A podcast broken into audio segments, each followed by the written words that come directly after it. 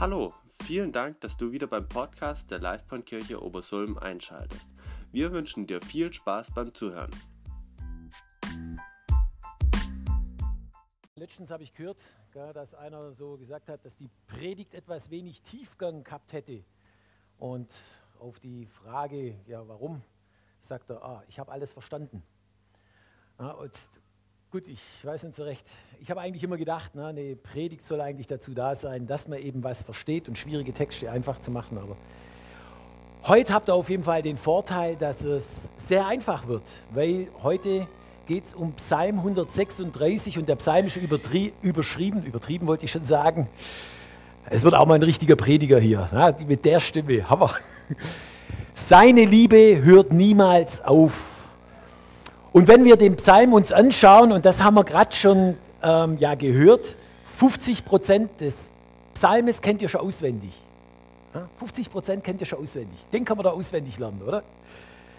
Es gibt immer ein A-Teil, eine Aussage und dann die Feststellung, seine Liebe hört niemals auf.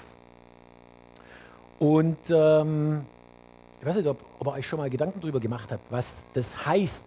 Seine Liebe hört niemals auf. Niemals ist ein ziemlich starkes Wort. Niemals ist das gleiche wie immer. Das heißt ohne Ausnahme. Never, ever. Never, ever. Sie hört nie auf. Und ähm, ich habe mir so, als ich gestern so da saß und mir so überlegt habe, ob ich eine, eine, irgendwie einen Gedankenkrieg für immer, ist mir eines eingefallen. Ähm, wenn ihr euch so überlegt, Nehmen wir mal an, 1000 Jahre wäre ein Zentimeter. 1000 Jahre wäre ein Zentimeter, dann ist das ungefähr so mein halber Fingernagel. Ähm, 2000 Jahre, also wo Jesus dann gelebt hat, ist ungefähr mein Fingernagel. Ja, seine Liebe hört niemals auf, so lange wie mein Fingernagel. Aber seine Liebe hat auch nicht aufgehört seit Mose, das sind sechs Zentimeter. Aber wenn sie niemals aufgehört hat, dann hat sie auch noch nicht aufgehört, als die Dinosaurier gelebt haben, vor 350 Millionen Jahren. Das sind, um im Verhältnis zu bleiben, dreieinhalb Kilometer. Und seit Beginn der Erde, so wie es die Wissenschaftler sagen, seit sechs Milliarden Jahre, das wären 60 Kilometer im Vergleich. Ja, also nur mal, so viel ist die Liebe. Ne? Seit Jesu Geburt hat er schon so viel Liebe uns geschenkt. Das ist nur ein halber Fingernagel lang, aber auch seit Anbeginn der Erde, das ist bis nach Stuttgart runter. Und dass ihr heute auch wirklich was aus der Predigt mitnehmt, haben wir uns gedacht, wir, und so haben die das auch früher gemacht, wenn dieser Psalm vorgelesen worden ist, dann ist ein Stück weit, sind die Aussagen gemacht worden, der Psalm ist vorgelesen worden und dann hat das ganze Volk geantwortet mit, seine Liebe hört niemals auf. Und das wollen wir heute in ähnlicher Art und Weise machen. Von daher, Armin, würde ich dich gerne mal bitten, kurz anzustimmen, wie der Refrain geht, sodass wir dann eben dazu singen können.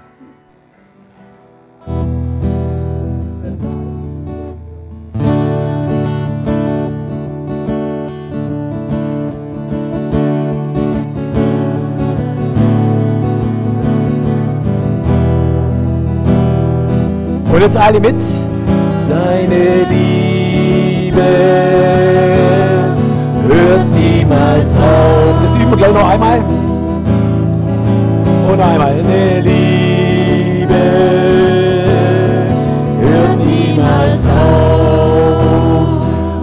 dann starten wir mal mit dem Psalm.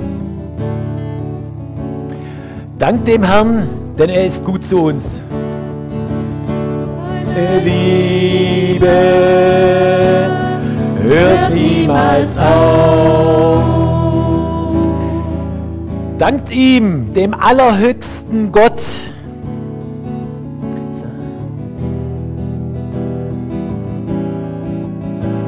Deine Liebe auf.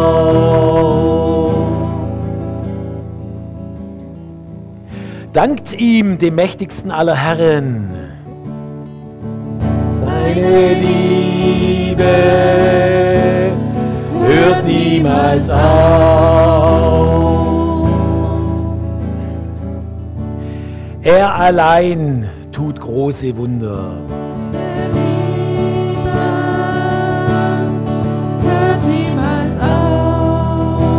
Gut mal bis hierhin.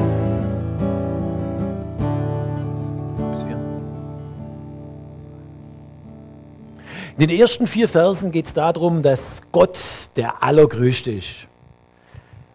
Er steht über allem. Das heißt so viel wie alles andere ist Kindergarten. Er steht über jedem schrecklichen Vermieter. Er steht über jedem schrecklichen Chef, über jedem schrecklichen Nachbarn, aber auch über allen schrecklichen Diktatoren. Gaddafi lebt nicht mehr, Hussein lebt nicht mehr, Osama bin Laden ist weg, aber Gott bleibt konkurrenzlos mächtig und allmächtig. Und selbst wenn der Herr natürlich Menschen immer wieder als Werkzeuge gebraucht, so heißt es hier, er allein tut große Wunder. Er ist der Einzige, der Wunder tun kann. Er kann Menschen dafür gebrauchen, aber er ist der Einzige, der wirklich Wunder tun kann. Und deswegen müssen wir auch nicht Menschen vergötzen oder vergöttern oder vor ihnen zittern. Und wir haben den großen Vorteil, der Herr ist weder launisch, egoistisch noch unberechenbar, sondern vielmehr, er ist verlässlich, weil seine Liebe hört niemals auf. Wir gehen in Verse 5 bis 9. Kunstvoll hat er den Himmel gewölbt. Eine Liebe hört niemals auf. Über den Meeren hat er die Erde ausgebreitet.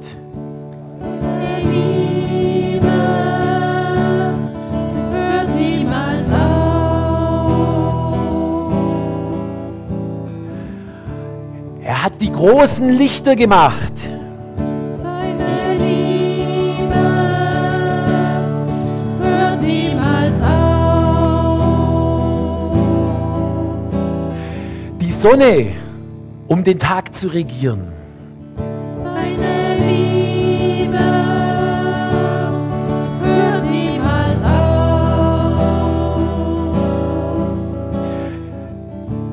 Mond und Sterne für die Nacht.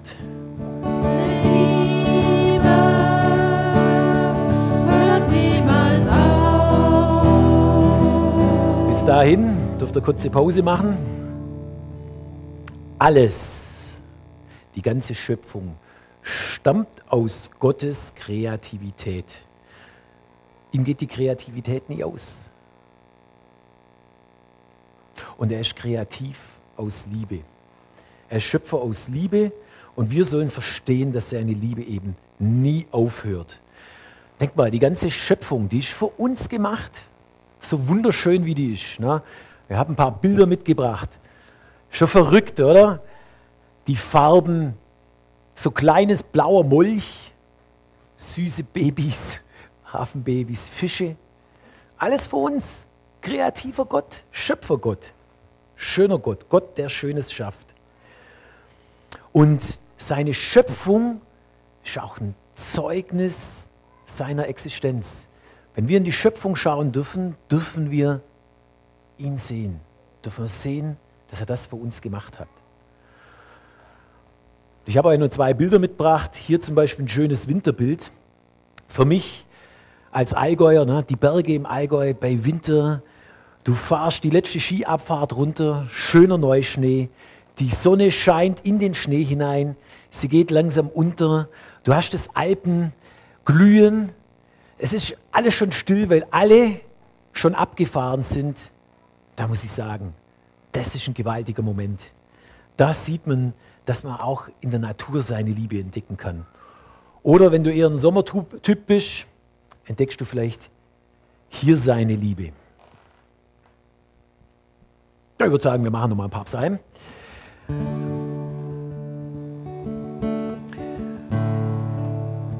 Er tötete die Erstgeborenen der Ägypter.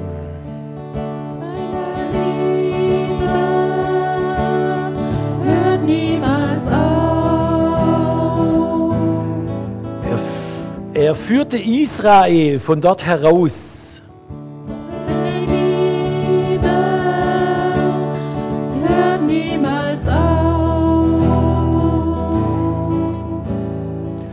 Gottes mit starker Hand. Seine Liebe hört niemals auf. Er schnitt das Schilfmeer in zwei Teile.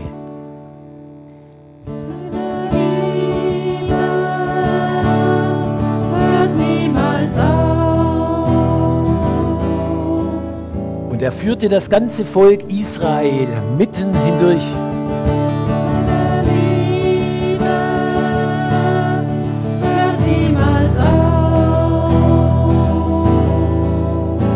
Und er stürzte den Pharao und sein Heer in die Fluten.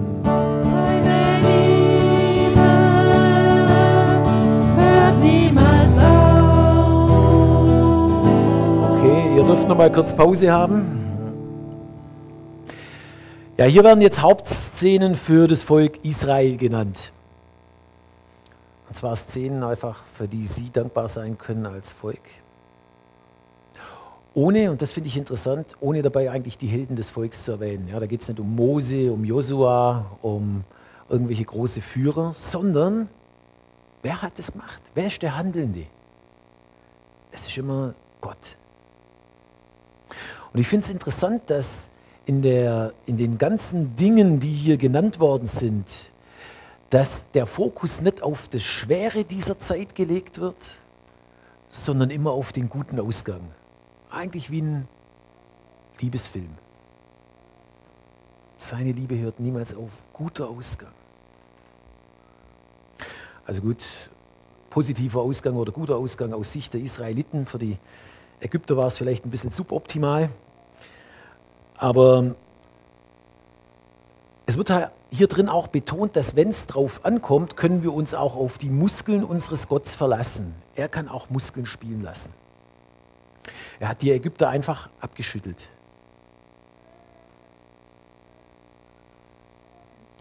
Und ich habe so gedacht, und das frage ich euch, vielleicht kennt ihr das auch, seid ihr schon mal in die Freiheit geführt worden? So wie die Israeliten? Habt ihr auch mal einen Kampf gehabt? Hast du mal einen Kampf gehabt, wo du in die Freiheit geführt worden bist? Ich habe mich da an eine Geschichte erinnert von einem iranischen Bekannten, der hat es erzählt, wie sein Vater im Iran, da gibt es so, so Pipelines, wo die, wo die Gas durchpumpen und Wasser durchpumpen und so weiter. Und der war da drin und hat so eine Pipeline re repariert. Und das muss ein riesiges, verzweigtes Pipeline-System sein. Und er stand da drin und hört plötzlich ein Rauschen. Und er wusste, ey, die Leitungen werden geflutet. Und das Problem dabei war, er hat keine Ahnung gehabt, wo er hinrennen musste, weil er nicht mehr wusste, wo der Ausgang ist. Und er hat sich umdreht und plötzlich stand ein Mann in der Pipeline. Und er hat ihm gewunken, dass er kommen soll. Und er ist ihm gefolgt und hat ihn geführt bis zum Ausgang und war dann weg. Und er hat sich gefragt, wer war das? Er kannte den Mitarbeiter nicht. Er hat sich ernsthaft gefragt, war das, na, habe ich eine Erscheinung gehabt? Hat sich immer wieder diese Frage gestellt. Und eines Nachts hat er geträumt und in dem Traum hat sich die Person ihm offenbart und hat gesagt, ich bin Jesus. Was dazu geführt hat, dass er sein Leben, dass er umgedreht ist und sein Leben verändert hat. Die sind jetzt in Deutschland.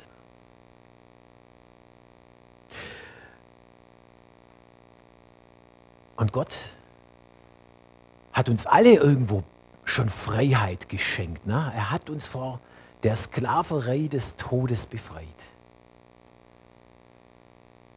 Er hat uns vor der Sklaverei des Todes befreit und uns in die Freiheit geführt.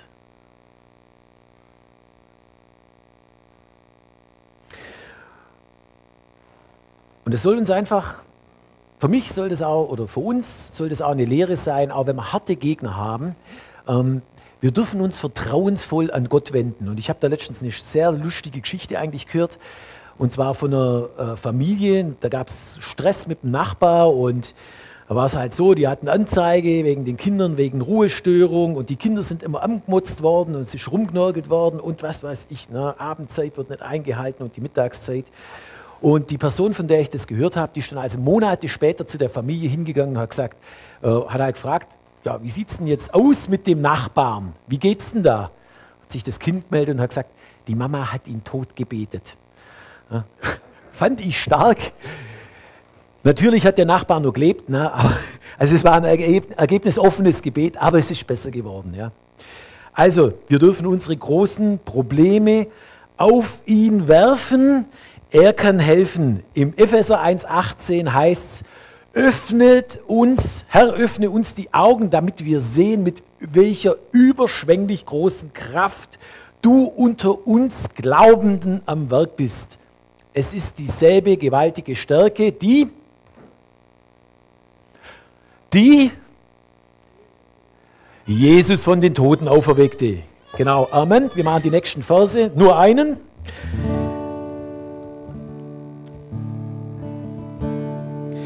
Er leitete sein Volk durch die Wüste.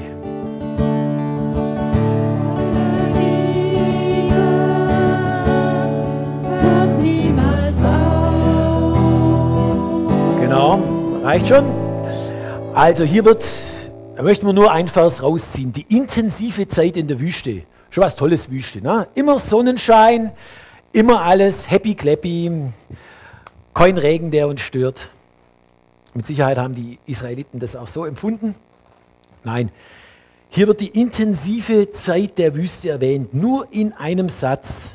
Aber Wüste bedeutet auch ein Immersehen, dass Gott da ist.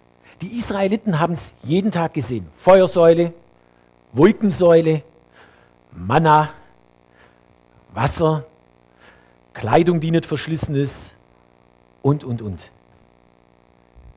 Nie oder selten war die Existenz Gottes so omnipräsent für die Israeliten wie in der Wüste. Es war eine harte Zeit für die Israeliten, aber es lehrte sie, auf Gott zu vertrauen, dass jeden Tag neu, dass seine Liebe nie aufhört und dass jeden Tag neu das Manna da ist oder die Wachteln da waren, das, was sie zum Leben benötigt haben. Und meine Frage an euch, geht es euch nicht auch manchmal so, dass gerade die Wüstenzeiten auch richtig intensive Zeiten mit Gott sind?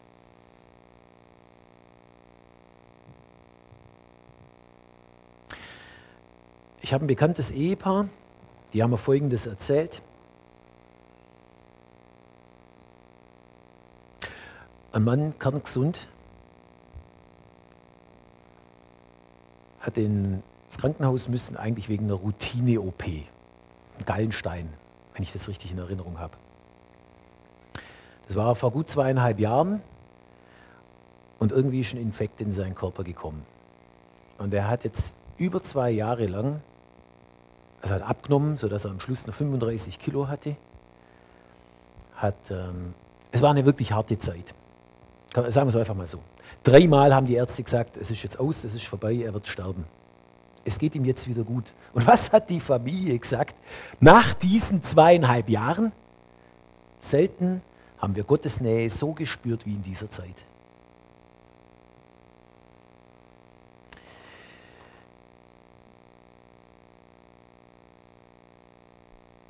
Und also mir geht es auch öfters so, ne? wenn dann so eine Wüstenzeit kommt, dann beginnt meine Seele zu verzagen.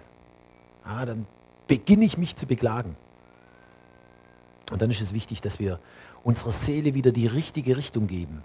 Und dazu kann euch zum Beispiel der Satz heute auch helfen, seine Liebe hört niemals auf. Schaut durchaus mal in den Psalm rein. Auf die, wir müssen auf die Größe Gottes schauen, auf das, was er alles schon gemacht hat. Sucht euch die Menschen aus der Bibel raus. Sie sind voll damit. Für uns ist, für jeden ist irgendjemand drin. Sei es der Manasse, der se- Zeit seines Lebens gesagt hat, ich spotte auf Gott. Na, das ist, er war schlimmer als alle anderen Könige. Und als er ganz da niedergelegen ist, und wenn du das auch gemacht hast in deinem Leben, gibt es Hoffnung, weil Manasse ist auch da niedergelegen in Babylon im Gefängnis und hat bereut und hat gesagt, Herr, das, was ich getan habe, war alles falsch. Was hat der Herr gemacht? Rein ins Gefängnis, Manasse raus, zurück als König, hat am längsten regiert von allen und hat sein Leben umgedreht, ist ihm nachgefolgt. Es ist nie zu spät. Seine Liebe hört niemals auf. Oder Hiob. dem ist alles genommen worden. Der hatte sieben Kinder, der hatte Reichtum, der hatte eine nette Frau, er war gesund, ist ihm alles genommen worden. Kinder weg, die Frau hat ihn verspottet, der Reichtum war weg, die Freunde haben ihn verspottet, die Gesundheit war weg, er hätte, wäre am liebsten gestorben. 42 Kapitel Leidengeschichte in Hiob. Wo es darum geht, warum er ein Recht hat, Gott anzuklagen. Und wenn man die Geschichte liest, denkt man sich so manchmal, oder so geht es mir, da zerreißt ein schier. Ne? Wenn, man, wenn man das so sieht, Herr Hiob hat alles versucht, Gott zu gefallen und dennoch hat er solches Leid gehabt. Wie ungerecht eigentlich. Und ganz am Schluss,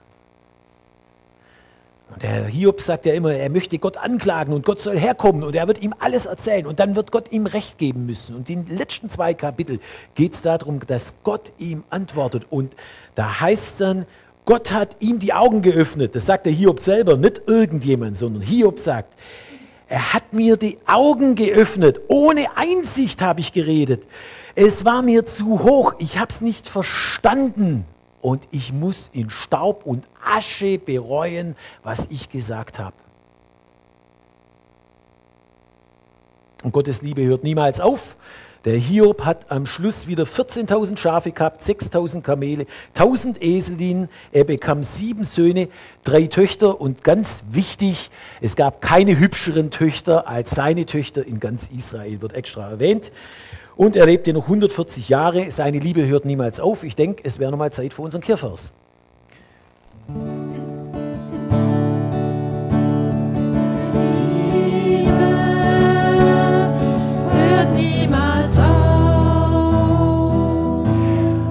Er besiegte große Könige.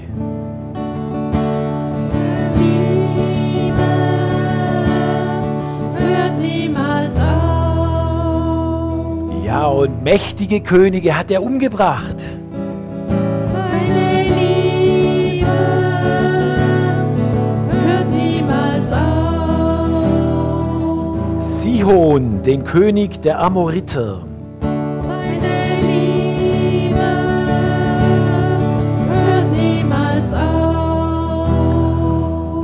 Und Og, den König des Landes Baschan.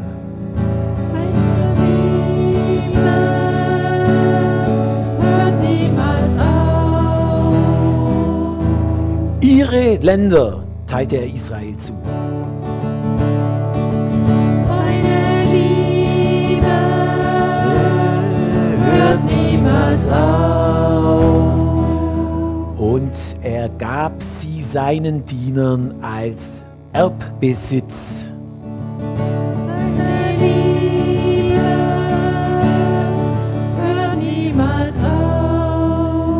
Danke mal bis hier.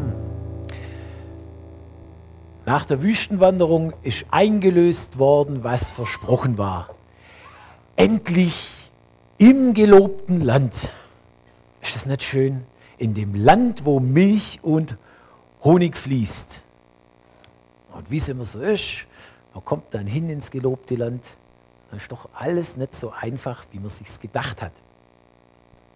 Es sind mächtige Völker da. Und es war nicht alles so happy clappy. Ne? Kommt rein und alle, "Oh, juhu, schön, dass ihr da seid und hurra und herzlich willkommen. Sondern gingen erst die Kriege los und die Landnehmung war deutlich,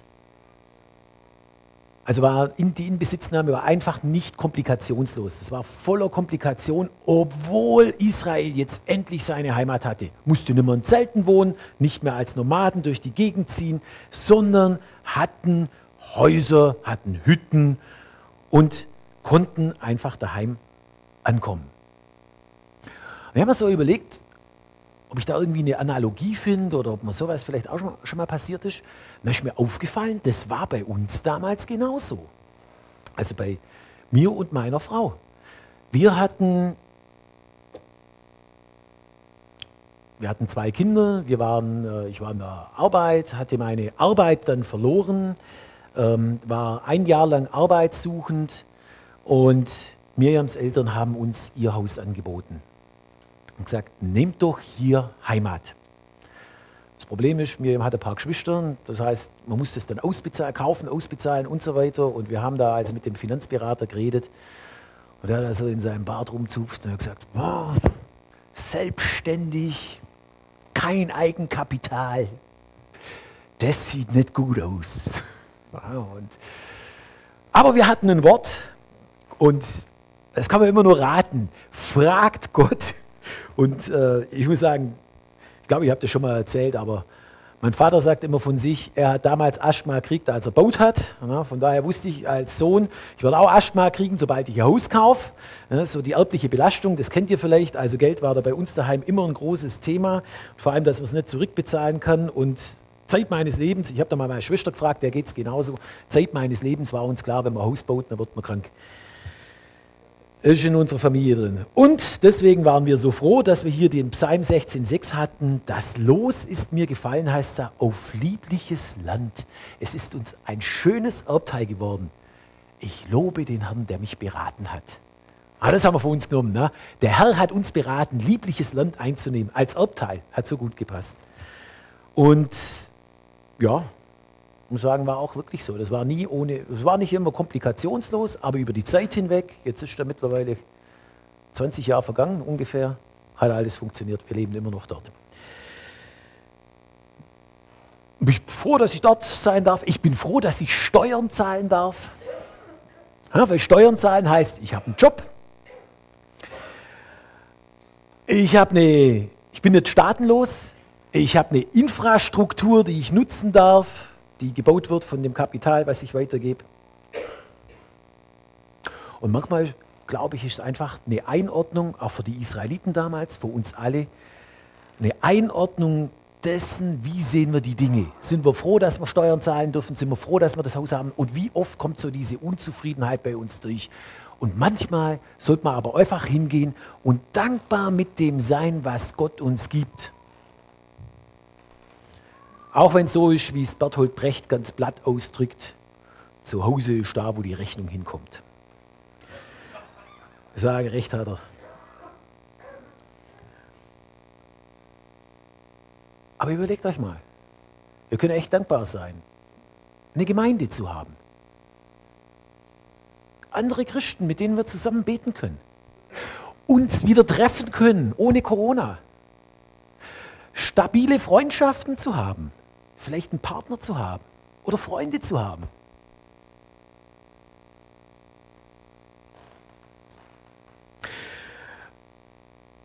Und die feste geografische Verordnung, na, wie es die Israeliten dann hatten oder wie wir es haben, ist das eine. Aber eine feste geistliche Verordnung, das ist auch wichtig. Na, ich möchte euch wirklich dazu aufrufen, verwurzelt euch mit Gott, seid keine Lebensabschnittsgefährten von Gott, sondern macht ganze Sache mit ihm. Bindet euch an ihm, lebt in Gemeinschaft mit ihm und nehmt noch andere mit dazu. Ich würde sagen, wir singen nochmal. Seine Liebe hört niemals auf und zwar hier sind wir mittlerweile im Vers 23. Er dachte an uns, so oft man uns unterdrückte. Seine Liebe hört niemals auf. Und er befreite uns von unseren Feinden.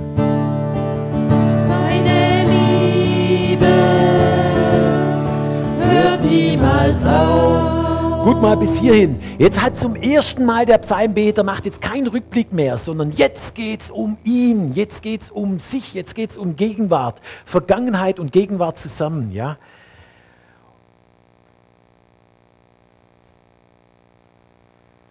Und wenn wir in die Geschichte hier reinschauen, in die Geschichte Israels, dann stellen wir eines fest, Israel ging es immer dann gut, wenn sich Gott zugewandt hat und wenn es sich abgewandt hat von Gott, dann gab es Probleme. Dann kamen die Unterdrücker auf und dann ist es schwierig geworden. Und das ist eine Lehre, die wir einfach auch auf uns übertragen sollten.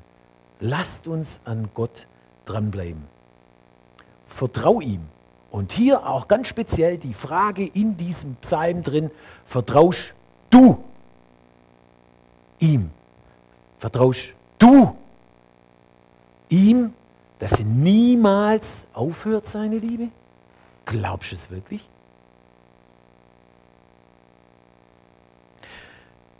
Glaubst du, dass keine Situation für ihn zu groß ist? Dass wenn es Situationen gibt, in denen du drin steckst, die dich klein machen, die dich kaputt machen, dass er dir raushelfen kann? Dass seine Liebe niemals aufhört?